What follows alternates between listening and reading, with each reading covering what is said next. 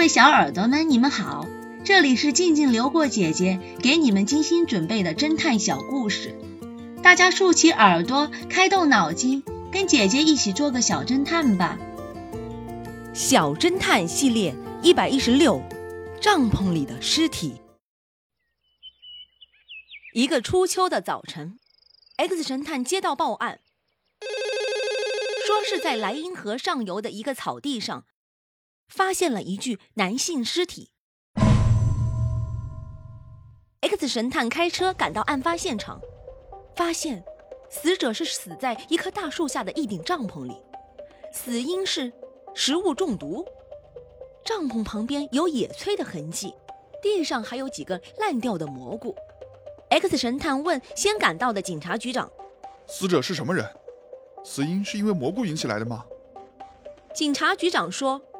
死者叫鲁滨逊，年龄四十五岁，是著名的徒步旅行家。可真不幸，法医说他是中毒而亡。中毒原因是，应该是昨天晚上吃了从森林里采来的蘑菇，没能分辨出是否有毒而误食的。嗯，X 神探半信半疑地问道：“一位徒步专家因为吃了毒蘑菇而死，确定吗？”警察局长说：“是的。”基本可以断定，因为我们在帐篷的周围找到了他野炊的痕迹，还有剩下的蘑菇。然而，X 神探又环顾了一下现场，他斩钉截铁地说道：“即使死因是食用蘑菇中毒，也肯定不是意外死亡，这是他杀，是凶手让他吃了毒蘑菇，杀害他之后又将尸体转移到这里，伪装成在帐篷里吃了毒蘑菇导致死亡的假现象。”这个凶手真是狡猾，连野炊的痕迹和遗留的毒蘑菇都弄得跟真的一样。但是，他还是忽略了一件重要的事情。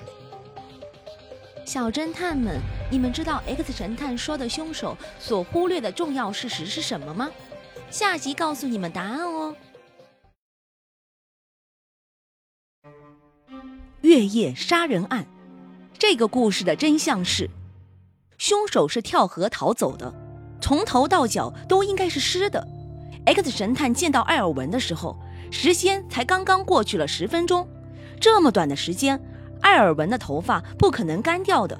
而艾里克是光头，用布一擦就干了，所以他才是凶手。